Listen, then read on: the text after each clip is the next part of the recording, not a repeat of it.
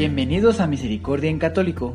La finalidad de este podcast es compartirte la insondable misericordia de nuestro Señor Jesucristo, apoyándonos de literatura de santos como la biografía y diario de Santa Faustina, testimonios, temas para poner en práctica día a día para el crecimiento a la devoción de la Divina Misericordia. Comenzamos. Jesús, yo confío en ti.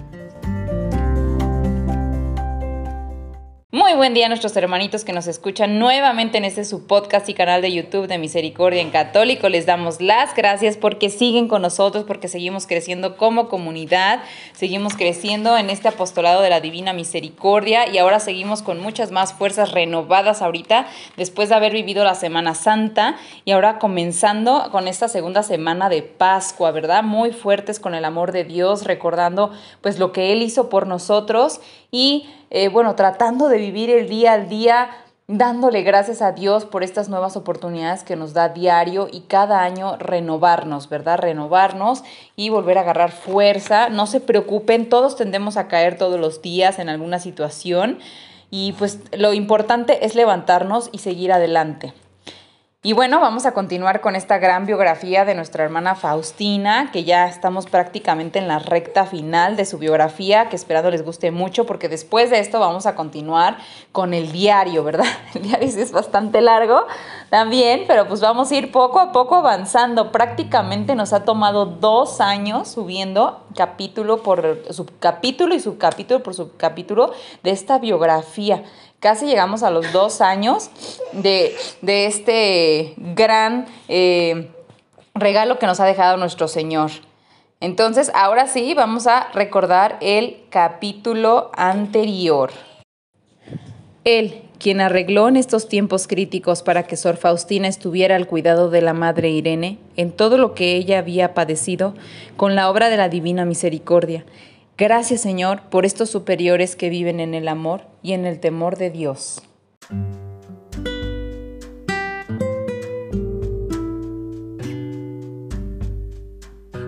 El sufrimiento que intercede y el amor que consume. 1937. Misterios escondidos. Sor Faustina continuó su vida nada común en la usual manera escondida. El 29 de septiembre anotó en su diario la siguiente gracia.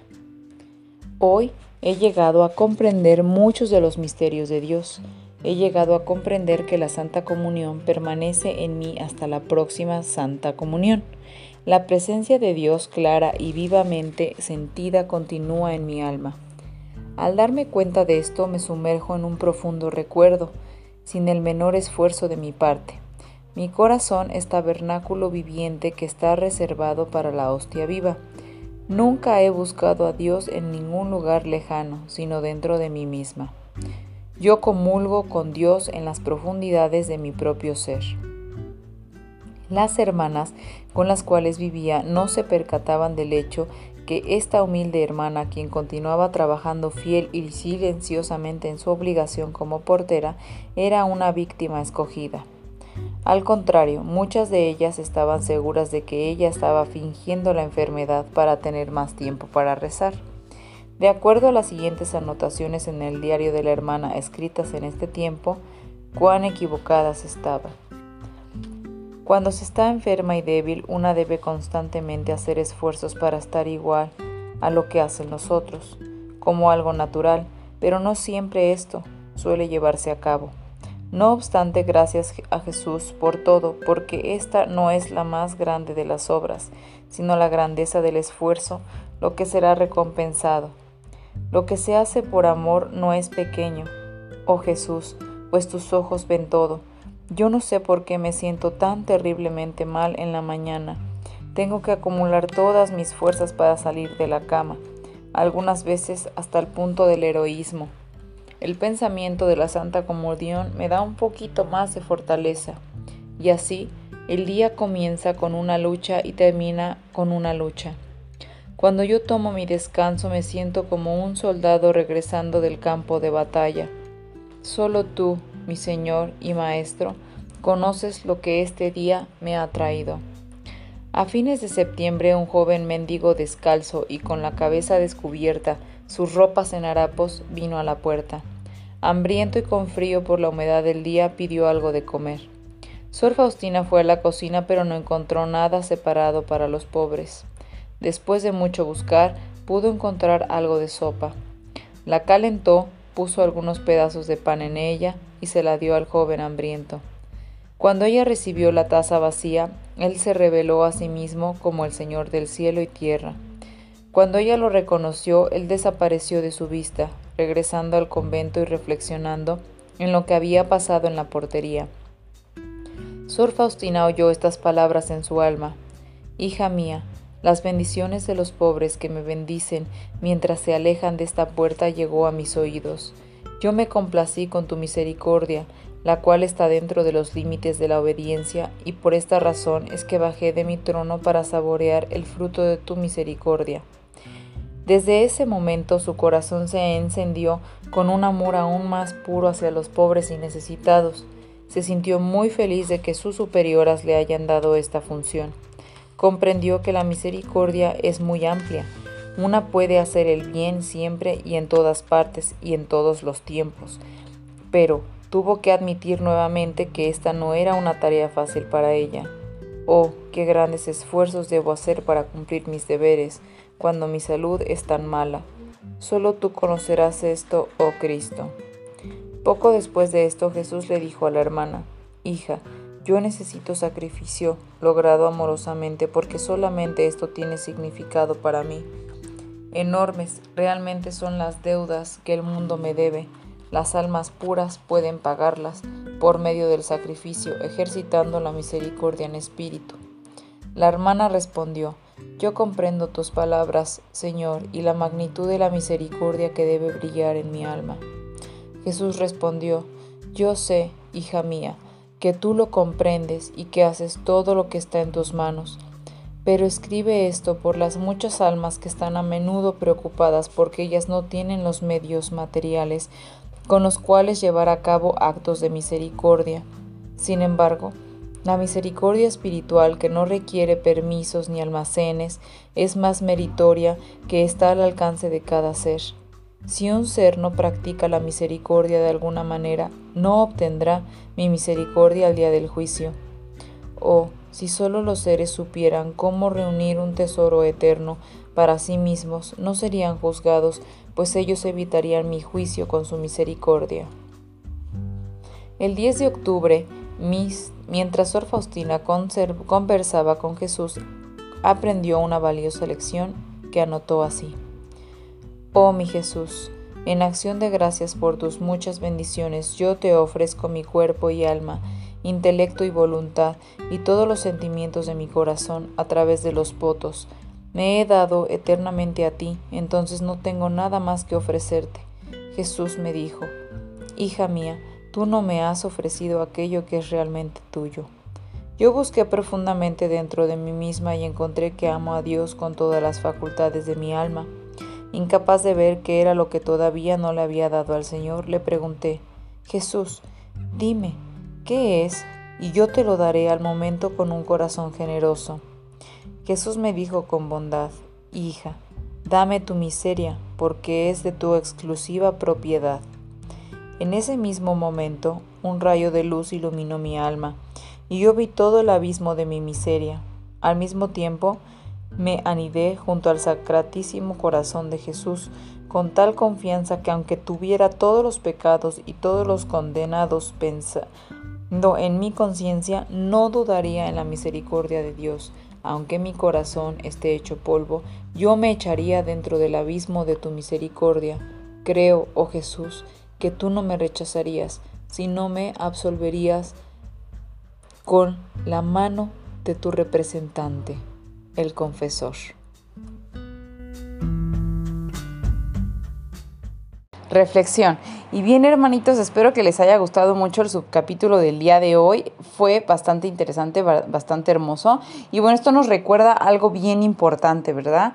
Algo que muchas veces ya se nos ha recalcado y que nos menciona Jesús en varios de sus eh, varios, varios de los bueno, nos, nos dicen los apóstoles en varios de los evangelios, ¿verdad?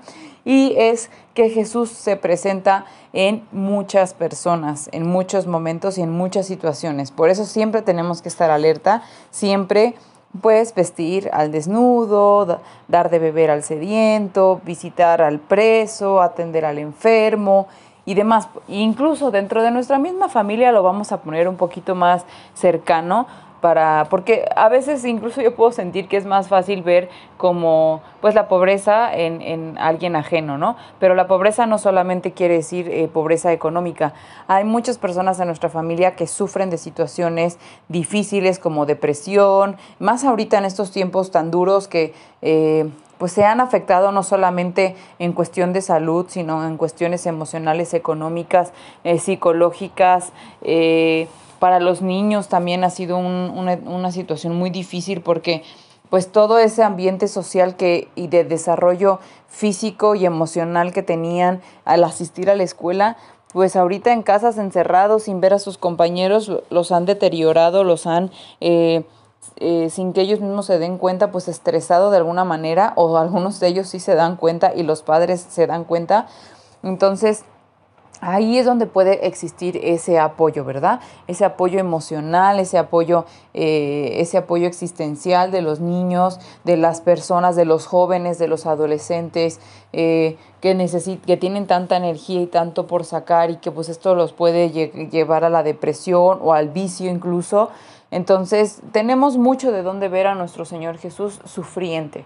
¿Verdad? Entonces tenemos que eh, darnos cuenta que en cualquier momento, en cualquier situación, en cualquier lugar se nos puede presentar una oportunidad para dar gloria a Dios y para eh, pues estar eh, ayudando y creciendo en el amor de Dios, así como nuestra hermana Sor Faustina en un momento sencillo de su trabajo algo le sucedió que pudo pues de alguna manera dar gloria a, nuestro Señor, así nos puede pasar a todos en cualquier circunstancia y en cualquier situación. Y bueno, hermanitos, eh, los dejamos para que también ustedes compartan eh, si alguna vez han tenido, pues, eh, yo sé que muchos hemos vivido tal vez muchas experiencias en que hemos tenido la oportunidad para ayudar, pero si alguno de ustedes ha como realmente vivido una situación que ustedes crean como muy fuerte, muy, muy representativa, o sea, como decir, ay, yo, por ejemplo, les voy a platicar una muy eh, chiquita eh, que me sucedió, ¿no? Para que más o menos tengan el ejemplo y ya después lo puedan compartir. Yo normalmente cuando iba a mi grupo de la misericordia tomaba un X camino eh, para llegar de regreso de la iglesia, de la parroquia a mi casa. Y en ese camino había un cruce, había un cruce en particular donde tendían o tienden a ponerse muchas personas que vienen, migrantes que vienen cruzando eh, para llegar a, para ir a la frontera. Entonces, eh, yo normalmente, eh, pues cada que iba a la misericordia, a mi grupo de la misericordia, me compraba un pan que me gusta mucho, ¿no? Que es un chocolatín. Entonces, pues bueno, me compraba mi pan y ya me iba a mi casa. La situación es que siempre que pasaba por ahí, pues había alguien pidiendo, ¿no? Entonces, a veces como para no darles mi pan porque no traía alguna otra cosa, porque no había traído de mi casa eh, alguna otra... Eh, pues alimento para, para darles o, o, no traía dinero para, para poderles dar, evadía ese camino y me tomaba uno más largo para llegar a mi casa con tal de no darles mi pan, ¿no? Entonces, eh, después en una ocasión que hice eso, la verdad, pues me regresé, me regresé y me dije, no, o sea, vas a pasar por ahí, vas a dar tu pan, porque, o sea, yo sentía dentro de mí que pues era algo que tenía que hacer, ¿no? Entonces, esto es un ejemplo eh, de situaciones, porque yo sé que muchas veces, pues sí, nos piden, muchas personas piden, ¿no? Tienen pobreza y todo, pero uno sabe dentro de su corazón cuando... Eh, es, es que se tiene que dar y es que, se, que, que está ahí la persona sufriente o necesitante o, o, o, que está viviendo realmente una situación complicada en su vida y demás. Uno lo siente así como yo lo sentí en esa ocasión y bueno, nos gustaría saber que nos compartieran, que eh, escuchar esta parte de que sí, ustedes también han tenido esa oportunidad de, o más bien esta situación de vivir y de crecer, pues la compartan para eh, que todos nosotros podamos seguir creciendo. Y bueno, esperemos escucharnos en nuestro siguiente audio de podcast y YouTube de Misericordia en Católico. Que Dios los bendiga a todos y nos vemos. Adiós.